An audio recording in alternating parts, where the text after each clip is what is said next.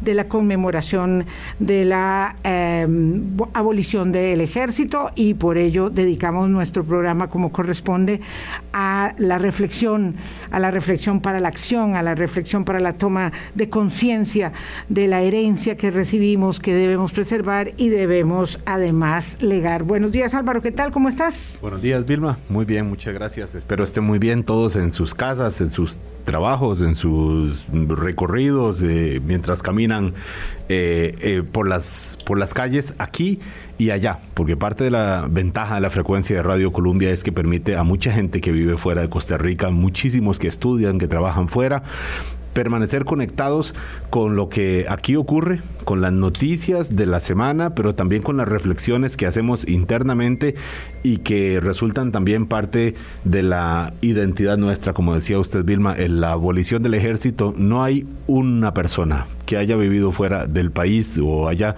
eh, tenga relación con otras personas a quien no le hayan preguntado cómo es esa rareza de un país sin ejército. Bueno, para nosotros la rareza es sería vivir con un ejército porque así hemos vivido eh, siempre toda la, bueno, casi toda la población en este momento en Costa Rica ha vivido en tiempos sin ejército.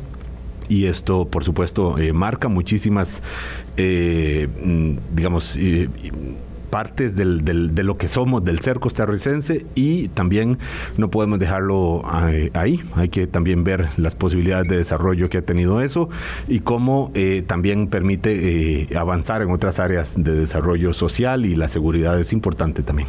Por supuesto, todo tiene mucha relación, me complace mucho y en estos 15 años, yo no sé cuántas veces, pero varias por dicha, hemos conversado de este tema con la historiadora Mercedes Muñoz Guillén, mi ex profesora universitaria. Eh, me complace mucho volverla a ver, profesora, porque significa que aquí estamos en pie de guerra, como yo digo siempre, viendo el zacate de arriba para abajo, eh, y es una gran alegría encontrarnos eh, después de los tiempos eh, tan complejos que hemos vivido y de nuevo aquí en presencial en el micrófono de Hablando Claro. Así que realmente me complace mucho saludar a la profesora mm, historiadora Mercedes Muñoz Guillén. Buenos días, profesora. Buenos días, Vilma. Buenos días, eh, Álvaro. Álvaro. Sí.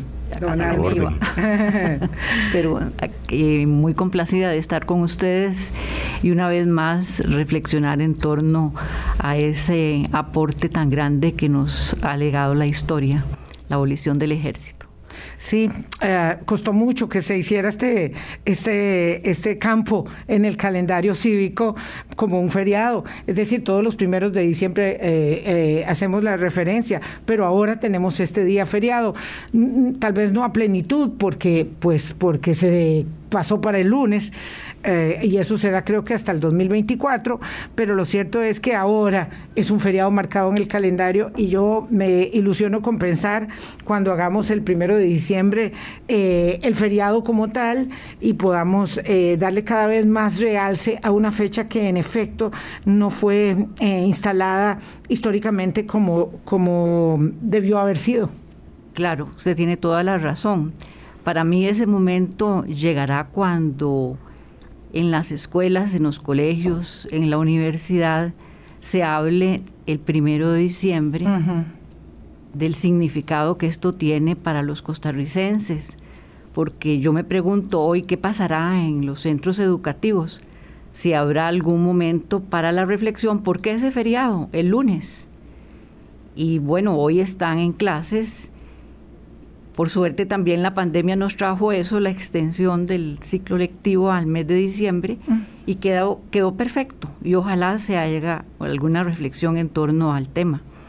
Sí, ojalá de verdad, porque necesitamos afianzar mucho más esta, esta marca de la de la abolición del ejército. En realidad, profesora, eh, nosotros lo comentábamos y lo hicimos en la invitación, eh, pues para nosotros esto es lo, habitual, lo natural, es tan normalizado el hecho de que somos un país sin ejército que tal vez eso nos ha eh, impedido valorarlo adecuadamente.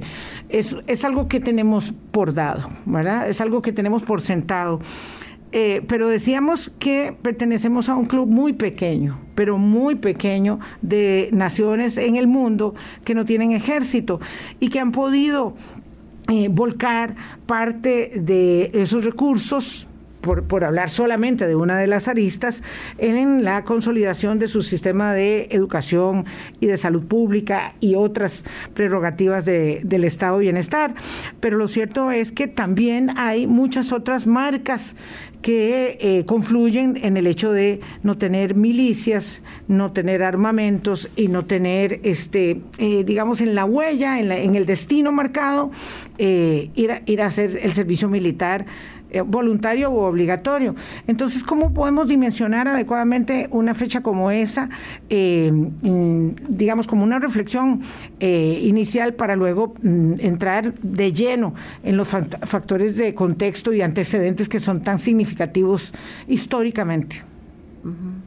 Bueno, usted se refería de que nos resulta muy natural el vivir sin la institución militar.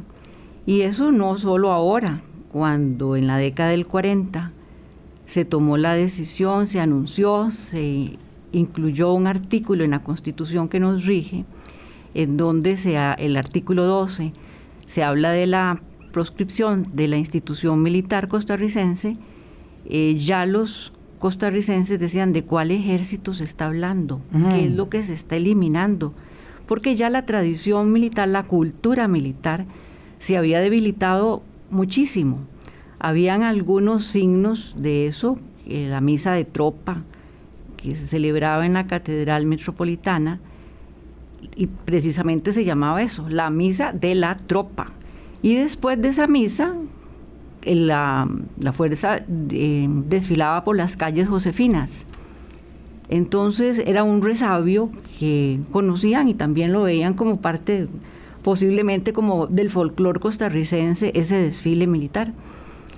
Y después los desfiles de los colegiales, que también eh, las marchas, lo que entonaban las bandas de los colegios, era un resabio de esa cultura militar, de las bandas militares, estaba ahí, estuvo presente por muchos años.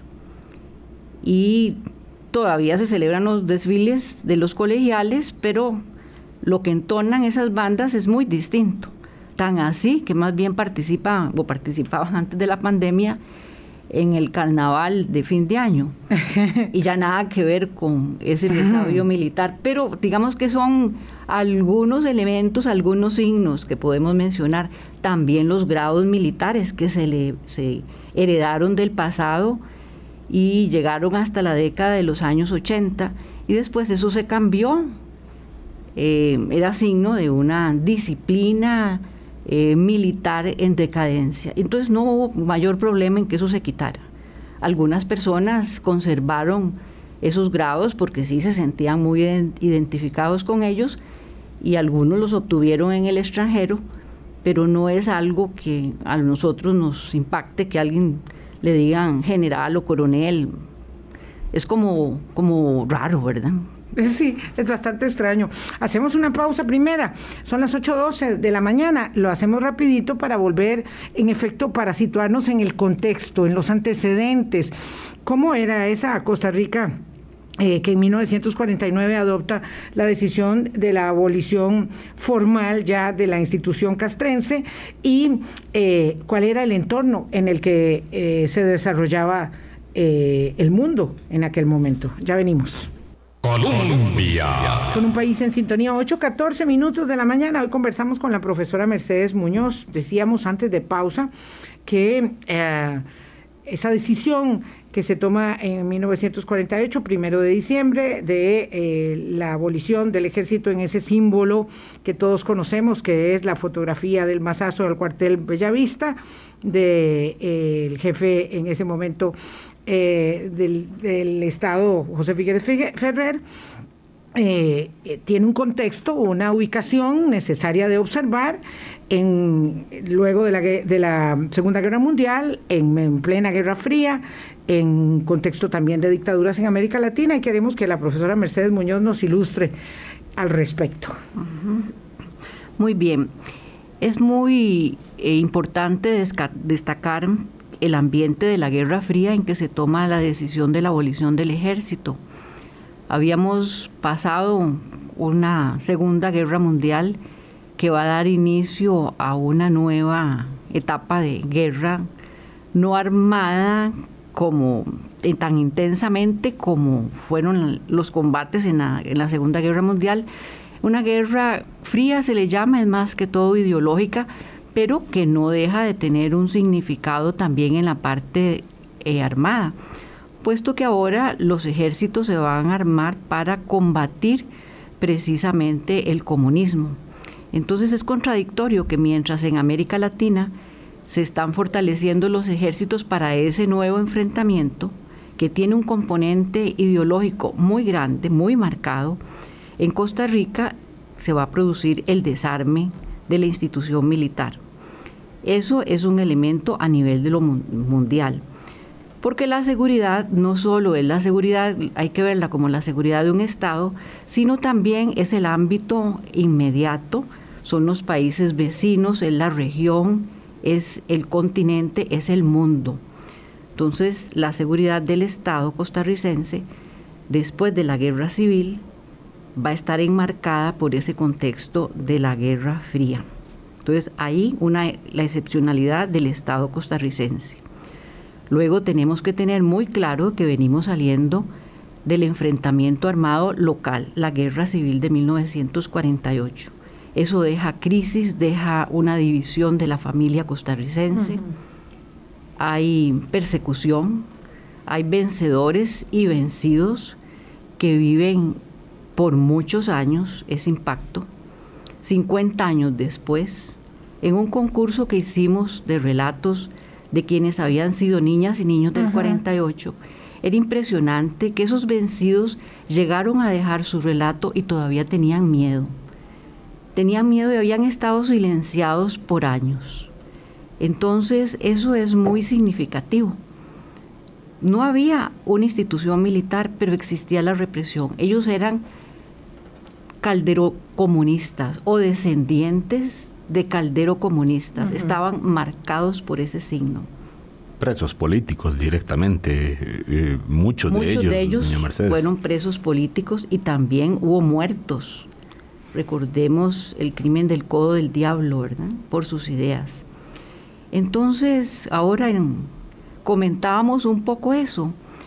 La Guerra Fría terminó, digamos una fecha 1989, pero esas diferencias ideológicas se recrean en las campañas políticas.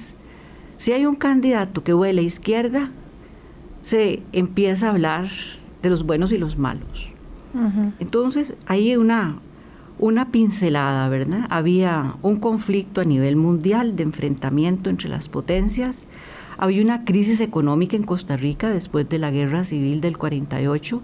Había una amenaza de invasión desde Nicaragua de los perdedores para retomar el poder. Entonces la situación no era, digamos, de gran estabilidad. Entonces, ¿cómo ponerle fin a un ejército si habían temores más bien de que podíamos ser invadidos? Entonces, ¿cómo llegamos a eso? Entonces, ¿cómo, se explica que existiendo ese contexto llegáramos a esa decisión? Bueno, Vilma, muy importante lo que estás planteando, porque hay otro elemento también trascendental, que es la creación de dos organismos a nivel internacional, la OEA en 1948 y la firma del Tratado de Asistencia Recíproca. Cuando Costa Rica es invadida en el 48 y después en 1955 se acude a la OEA.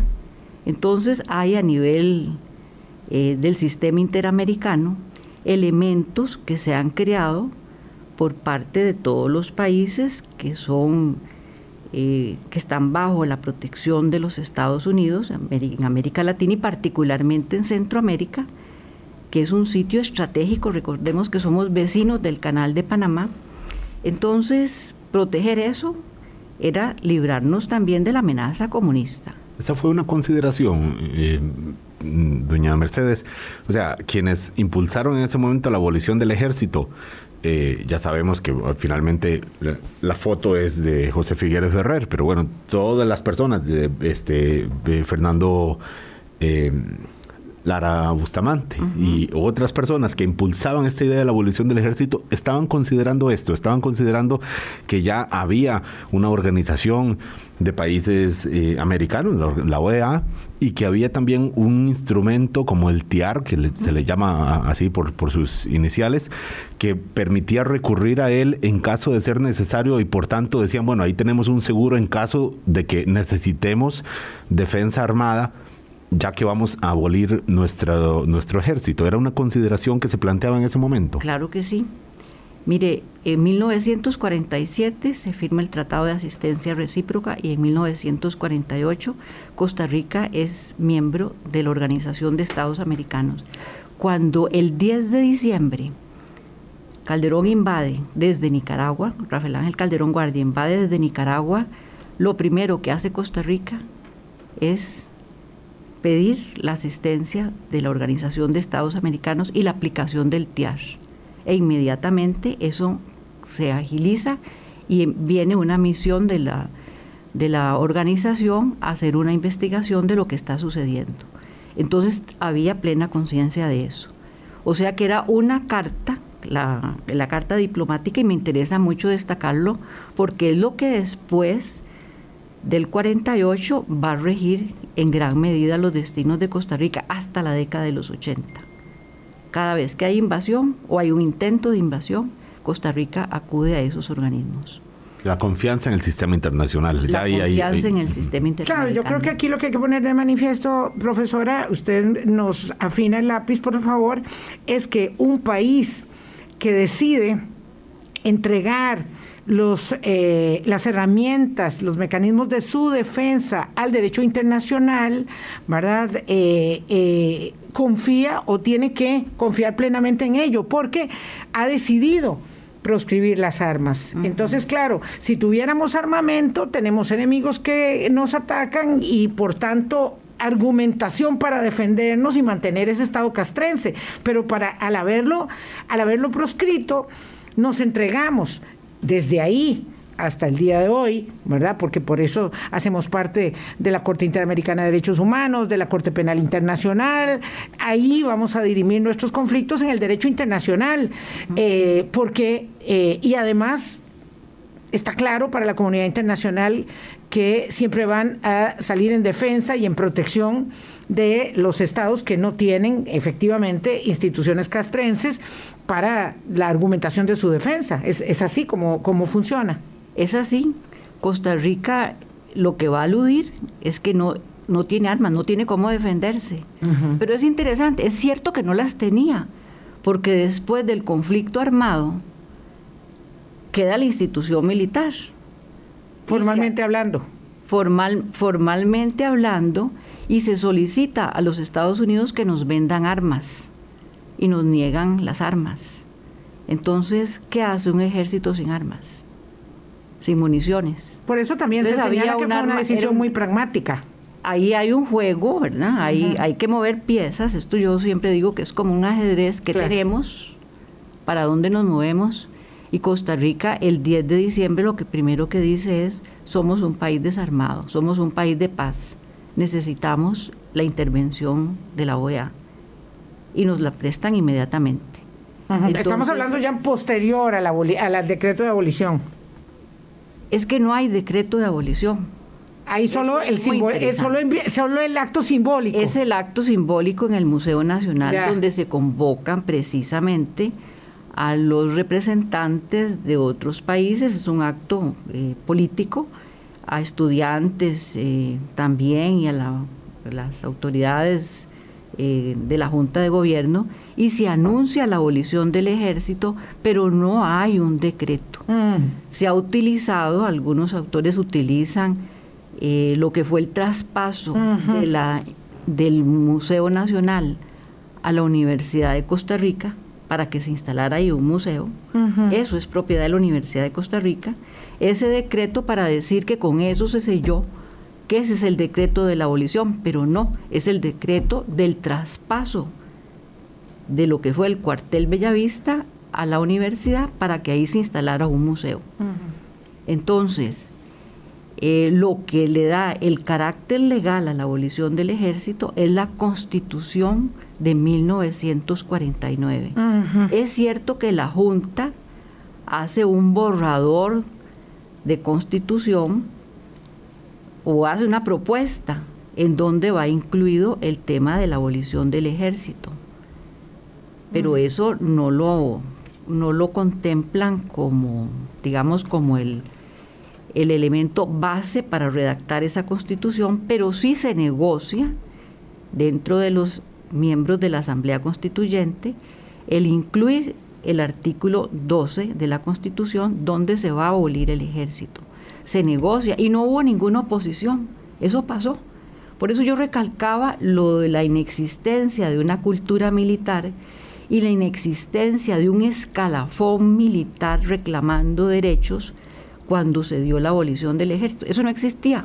Doña Mercedes, es que parece, yo sé que la, palabra que usamos es la abolición del ejército, pero por el contexto que usted nos da, parece que es como si fuera más bien la extinción del ejército. Es, es una institución que se fue debilitando de, con el tiempo hasta que llegó un momento en donde simplemente desaparece y sí, muy simbólico la foto que tomó el famoso fotógrafo de aquel momento, don Mario Roa, eh, que ya conocemos todos, hemos visto mil y una veces, pero que tanto que se quedó abolido el ejército y no pasó nada. O sea, por, lo, trato de traer a valor presente porque cerrar una institución pública en este país, bueno, complicado y medio, ¿verdad? Eh, independientemente de qué institución se, se trate, y de qué sector, eh, con qué sector esté relacionado. Entonces, cerrar una institución como un ejército en un país debería ser una cuestión de, casi de, choque, una cuestión eh, crítica, pero aquí fue como, como que fue languideciendo hasta que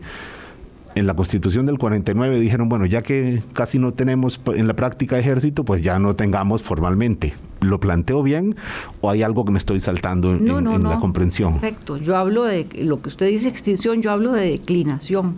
¿Cuándo empezó la declinación del ejército? Cuando el ejército represor de los Tinoco eliminó gente 17-19. en el 17-19 y cuando los maestros, cuando los educadores se sublevaron en contra de ese ejército, por primera vez encuentro yo un documento donde se habla de abolición del ejército en una carroza, en una manifestación que hubo en, el 19. Entonces, después de, ese, de esa azonada del ejército, de la pérdida de la guerra de 1921, la institución militar se viene abajo. Y los costarricenses son claras las autoridades en que armar un ejército sería para enfrentar a los Estados Unidos, que es la potencia, y que Costa Rica no tiene esa capacidad.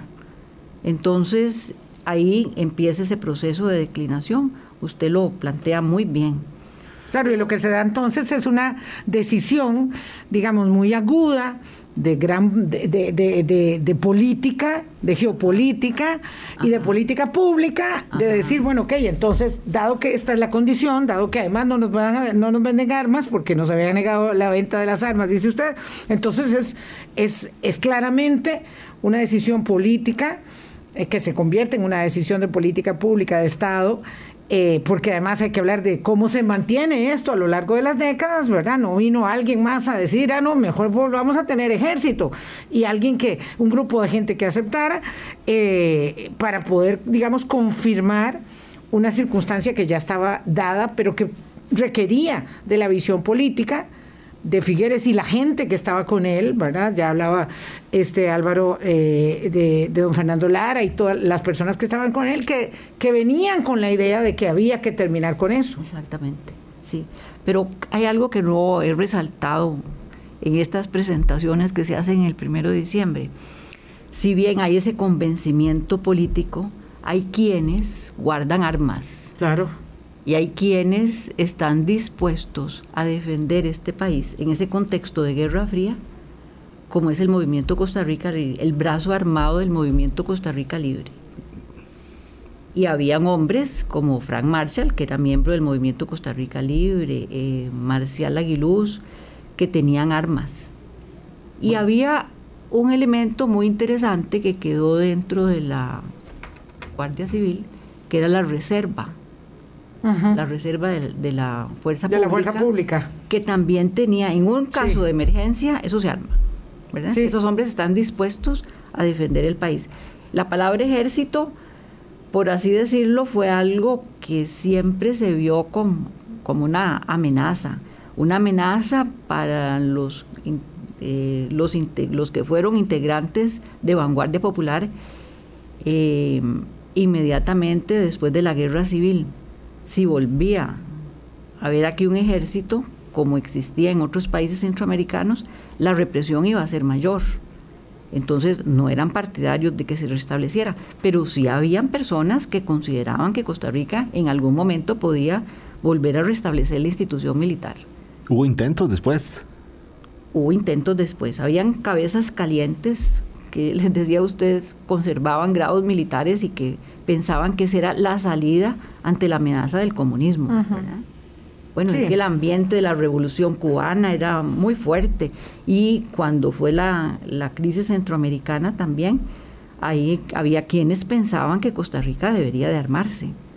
Pero bueno, eh, los constituyentes dejaron eso muy bien establecido porque no es una cosa de, de decir armémonos de nuevo, ¿verdad? Sino que tenía que ser una propuesta del presidente que fuera la Asamblea Legislativa que tomara esa decisión, pero teníamos muy claro de que había un sistema interamericano que era la salida inmediata que Costa Rica podía tener antes que armarse.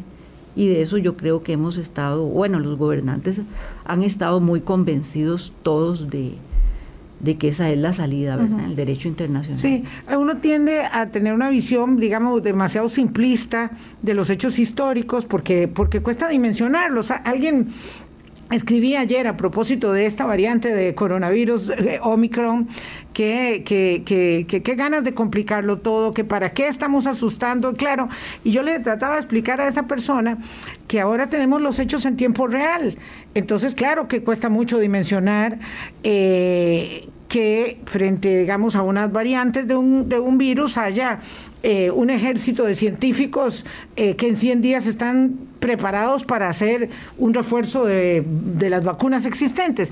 Y traigo esto a colación porque en la forma, digamos, en la capacidad que tenemos los seres humanos de vislumbrar eh, los hechos, tendemos a simplificarlos en demasía porque nos cuesta mucho entenderlo. Pero hay que entender que era un contexto, digamos, donde había mucha división, había mucho dolor, había no solamente todo eso que nos había ocurrido en la guerra interna, sino además eh, todo lo que usted señalaba de la Guerra Fría, de la, de la Centroamérica armada hasta los dientes, con instituciones castrenses muy fuertes, eh, todas esas circunstancias. Eh, y la verdad es que eso quedó ahí instalado durante muchos años. Es más, el crimen del Codo del Diablo se produce pues un año después de que ya se dio el masazo de la abolición del ejército. Eso, eso da clarísima cuenta de cuántas armas habían, cuántos odios enconados habían. Hay alguien aquí que dice que por qué no hablamos del tema, y ya hablaremos del tema porque ahorita, bueno, se cumple un aniversario más del crimen del Codo del Diablo, eh, donde murió mi bisabuelo, asesinado. Sí, ¿verdad? No me acuerdo si se lo había contado a la profesora, pero algunas veces lo he dicho acá. Eh, el Lucio Ibarra. ¿verdad? Era un caldero comunista, como dice, como dice la profesora. Claro, ese es un hecho que, marca, eh, digamos, la, la, la circunstancia, la misma, el mismo intento de la invasión y de recuperar el poder. Todo eso marca una circunstancia muy compleja de la, de la familia costarricense, eh, que se supone se saldó con la llegada al poder de Rafael Ángel Calderón Fournier y José Figueres José María Figueres Olsen. Políticamente hablando, profesora. ¿Que con el pacto? No, con la llegada, al poder de, los hijos de los caudillos, con la llegada al poder de los hijos de los caudillos, digamos, ahora no hablamos de eso, ya pasó, eh, de alguna manera, ¿verdad? Pero con la llegada al poder de los hijos de los caudillos se, se, cierra, digamos, un, un, un círculo de la historia nuestra. 50 años después. 50 años después. Ahí es cuando hago yo este concurso, Vilma, y... De los relatos de los niños. Sí. Eh, nosotros decimos que en otros países eh, las comisiones de la verdad, cuando ha habido hechos tan fuertes como como esos eh, sanan, sanan en alguna medida las diferencias. Aquí no se dio un saneamiento de ese tipo. Y para mí esos relatos era una forma como se expresaba el dolor en 50 años que todavía sentían muchos de ellos, ¿verdad? Eh, el crimen del codo del diablo es diciembre del, del 48. Son 73 años de ese horror que nunca se aclaró. Que nunca se aclaró. Nunca. Sí, sí quedó, el, quedó, quedó oculto. Eh, bueno, dicen que la historia la escriben los vencedores. Eh, y quedó muy oculto. Tal vez el documental de los, de los hermanos Jara es el que logra poner y traer a valor presente con más claridad y les recomiendo mucho verlo, El crimen del codo del diablo de los hermanos Jara, así se llama, este, mm, y, genera, genera, eh, bueno, evidentemente... Eh, en mi familia fue, fue muy fuerte ver, ver ese, ese, esa recopilación histórica, pero es muy importante observar esos hechos eh, tanto como les puedo recomendar que busquen eh, un artículo en la, en la revista de Ciencias eh, de Historia de la Universidad Complutense de Madrid, de la profesora Mercedes Muñoz, se llama La abolición del ejército y la construcción de la paz regional. Lo buscan ahí, se meten a internet y les va a salir el artículo y eso les da un contexto. Eh, porque pasaron muchas cosas después del, del, 48, evidentemente. Yo planteo la pregunta, lo que le voy a preguntar ahora, doña Mercedes Muñoz, es ¿cuándo nos dimos cuenta del valor que era tener ser un país sin ejército. Si, si, fue inmediatamente, si fue décadas después, ¿cuándo lo vimos como una ventaja? Son las 8.37. Esperamos su respuesta ahora al volver de este corte. Colombia. Con un país en sintonía 8.40 de la mañana, doña Mercedes Muñoz, historiadora, nos ayuda a comprender detalles y a enmarcar y a contextualizar y ubicar en la historia la abolición del ejército que estamos celebrando, conmemorando, recordando hoy, primero de diciembre. Doña Mercedes le preguntaba, ¿en qué momento Costa Rica dijo, caramba, podemos sacarle brillo a la idea de que somos un país sin ejército, podemos mostrarnos como un país pacifista, que era algo que no uh, necesariamente eh, caracterizaba, digamos, a la figura de don Pepe, no era un... Eh, él tenía afinidad por las armas, eh, no era un pacifista, no abanderaba eso, entonces en ese momento claramente no fue, pero ¿en qué momento de, de esa segunda mitad del siglo XX Costa Rica dijo, pues nos vamos a ofrecer ante el mundo como un país libre de ejército, un país desarmado, pacifista, doña Mercedes? Bueno, ya se hablaba de que Costa Rica lo que tenía era un ejército de maestros y no de soldados. En la década de los años 80, la amenaza para Costa Rica de que se le involucrara en la guerra centroamericana era muy grande. Recordemos que la frontera norte era una frontera caliente. Ahí la contra eh, y las, los grupos armados hacían y deshacían, utilizaban eso como un paso y había poca resistencia para poder detener lo que era el conflicto armado en Nicaragua. Y El Salvador en llamas, Guatemala a punto también de estallar la guerra, de tal manera que Centroamérica era un escenario conflictivo muy grande, sitiada por los norteamericanos en sus costas, con escuelas militares. Costa Rica tenía el murciélago, que era también un centro de entrenamiento militar, y había una presión muy fuerte para que Costa Rica eh, contribuyera en la caída de, eh, del sandinismo en Nicaragua. Eh, recuerdo cómo desde la universidad desfilábamos haciendo ver que Costa Rica era un país de paz y ese era el mensaje que también el presidente Oscar Arias esbozó para eh, conformar todo lo que fue el grupo que planteó la iniciativa del Plan de Paz para Centroamérica. Y el argumento era ese, Costa Rica era un país de paz, estaba desarmado y esa era la carta internacional más fuerte, el desarme. Pero en los 70 entonces, cuando, eh, o incluso antes, o en los años 70, cuando Vilma, usted estaba en la escuela o en el colegio, no se hablaba de la abolición del, ejército, entonces como una, como una fecha por recordar o por celebrar. Porque cuando los que fuimos ya en los años 80 ahí sí, 80 y 90, ahí ya se hablaba de país de paz y claro, por esta no, impronta no, no, vamos a ver, de la abolición del ejército siempre se hablaba, siempre se hablaba. Yo creo que no ha tenido, no tenía una impronta, ¿verdad?, en la formación como a mí me hubiera gustado que hubiese sido y como me gustaría que tuvieran mis nietos en este momento eh, eh, una formación cívica más enfática en, ese tipo de, determinaciones, ¿verdad? Es decir, me parece que hay mucho más eh, énfasis en las fortalezas medioambientales del país que en esas otras, pero esa es una idea subjetiva. Eh, eh, creo que siempre se habló de ello. Pero sí es cierto que cuando yo era pequeña, el, el asunto de la división todavía estaba muy marcado. Es decir, mis papás todavía sufrieron mucho el tema de la división y de eh, eh, lo que generó eh, el enfrentamiento del 48 y los hechos anteriores y posteriores en la familia costarricense, una sociedad que ha cambiado muchísimo, pero muchísimo. Es que estamos hablando de, de otro planeta, ¿verdad? En términos de lo que en 70 años cambió la sociedad costarricense en todo sentido. Entonces, era otra manera. Por eso yo decía que tenemos a simplificar los hechos, pero esto, digamos, fue una, una decisión, eh, la de terminar con el declive del ejército e instaurar su abolición ya constitucionalmente en el 49, profesora, que no fue, digamos, sin diferencias de criterio, es decir, a lo interno del estamento oficial, también había gente que quería que siguiéramos armados, que siguiéramos, este, digamos, peleando eh, con las armas. ¿No es así? Bueno, has tocado varios puntos. Cuando yo hice la investigación sobre la abolición del ejército, no encontré registro de que el primero de diciembre hubiese un acto oficial antes de la década de los 80. No, no lo encontré.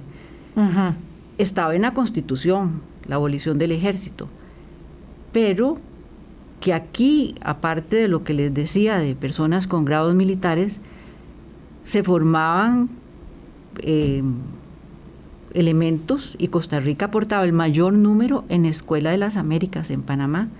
Ahí los norteamericanos tenían un centro de formación dentro de lo que era el estamento que se formaba ahí con una ideología muy clara, de Guerra Fría, ¿verdad? De combate al comunismo. De tal forma que eso se, reforzó por muchos años después del 48 con la misión militar norteamericana que estuvo aquí hasta aproximadamente el 68. En la década del 70, ahora en Corrillos comentábamos que por ahí había una pregunta que hacían de que por qué Costa Rica abrió la embajada rusa en la década de los años 70. Y eso tiene que ver con el contexto internacional. Por eso es que en materia de seguridad eso no se puede perder de vista. Resulta que para entonces las potencias van a declarar la coexistencia pacífica. Entonces nosotros en alguna medida no tenemos un ejército, pero reproducimos esos discursos al interior. Entonces, coexistencia pacífica. ¿Qué implicó para Costa Rica? Bueno, un mercado para el café y el establecimiento de la embajada rusa en el país. Y vean que eso del contexto internacional tiene su peso porque cuando termina Guerra Fría, bueno, el discurso es de guerra contra las drogas. ¿Costa Rica es ajena a eso? No. Entonces se pasa de Guerra Fría a guerra contra las drogas. Después, guerra contra el terrorismo. Entonces siempre hay un discurso de guerra y una razón por la cual hay que prepararse, hay que armarse, hay que tener cuerpos especializados para ese combate. Entonces, eso tiene que ver con lo que es la materia de la seguridad. Bueno, no sé, hemos tocado varios elementos y si quieren en las preguntas me van... Pues que nos encantaría mucho, pero como quedan siete minutos no hay muchas posibilidades. Yo lo que quería sí que era resaltar que, por ejemplo, al, al, a lo interno del grupo oficial, cuando se da esta decisión, digamos, de no seguir adelante con, con, el estamento castrense, hay varios hechos. Uno que usted decía y que alguien preguntaba por qué es que a Costa Rica no le vendían las armas, por qué Estados Unidos no le vendía las armas, y otro que era que había enfrentamientos a lo interno del mismo gobierno, del mismo gabinete. Es decir, eh, este, eh, el, había el ministro de Seguridad entonces, el ministro se llamaba Edgar, Cardona. Edgar Cardona, que sí quería que siguiéramos adelante con el, con, con, el eh, digamos, con la Costa Rica Armada. Edgar Cardona, más bien, el punto era crear una guardia civil, una guardia nacional, similar a, otros cuerpos que se habían creado en Centroamérica, por ejemplo, la Guardia Nacional en Nicaragua. Sí, la de Somoza.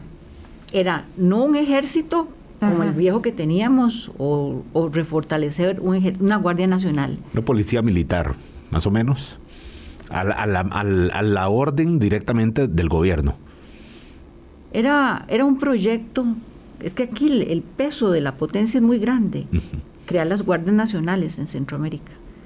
Entonces, eliminar el ejército, ese era el proyecto de Cardona. Pero el punto es que él discrepaba con continuar la guerra en Centroamérica, porque aquí la Legión Caribe, que vino a ayudar en la guerra civil, tenía como meta, bueno, derrocar al gobierno de Teodoro Picado, continuar con la destitución de Somoza en Nicaragua y con las dictaduras de la región del Caribe. Ese proyecto no lo compartía el ministro de Seguridad, que era Edgar Cardona, y le generaba al presidente de la Junta, José Figueres, digamos que roncha, porque tenía un compromiso internacional entonces eso explica también por qué mejor desarmarse. Claro, por, todo lado era, era, muy buena decisión. tuvo, exactamente, y tuvo que, que bueno, eh, jugar con esas diferencias que se le crearon al interior de la Junta y de la gente que le había ayudado y que estaba en el país. Y eso lo supo la Organización de Estados Americanos. Cuando hizo la investigación por, el, por la invasión de Calderón, salió que en Costa Rica habían hombres armados que querían seguir la guerra y que eso no podía ser. Pero también salió que desde Nicaragua Calderón había recibido ayuda para invadir a Costa Rica. ¿Y qué pasó? ¿Qué propuso la OEA? Un plan de paz.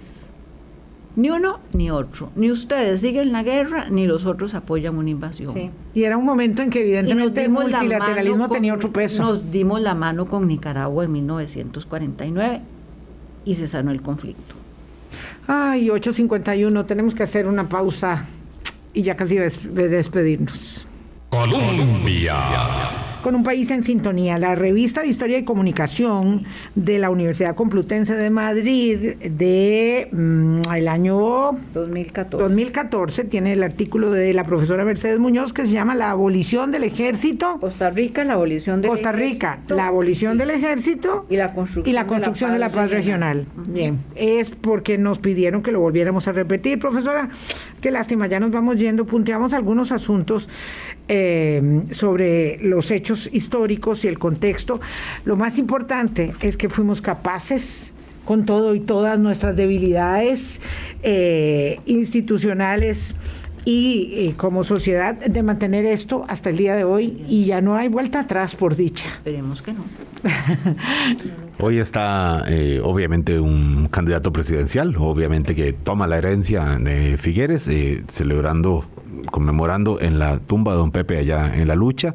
Está también el, presidente de la República. Formado en una academia militar. Es las paradojas, ¿verdad? Formado en West Point, el hijo del hombre que abolió o, que finalmente formalizó la abolición del ejército. Es parte de las paradojas. El presidente de la República presentando una eh, ofrenda floral en el conjunto escultórico José Figueres Ferrer en la Plaza de la Democracia y cada uno en su fuero propio, privado, familiar, pensando en, lo bueno, deberíamos, en lo bueno de que no tengamos ejército en este contexto, porque hay muchos países en donde eso está siendo un problema enorme. Algo que resaltar en un minuto, profesora. Bueno, que esta sabia decisión del pasado se mantenga por muchos años y que mi deseo que en escuelas y colegios los niños puedan aprender someramente, porque es un tema complejo, el valor de que Costa Rica no tenga ejército. Y nosotros tenemos la obligación de, de, hablar con ellos también. Es algo que no, que, no que no comentamos, que no valoramos. Ya digo, hablamos más de, de las fortalezas medioambientales que de esas otras fortalezas que institucionalmente nos han marcado eh, y que nos hacen sentir tan orgullosos de ser costarricenses. Que la pasen muy bien. Feliz día. Hasta luego. Hasta luego, muchas gracias. Hablando claro, hablando claro.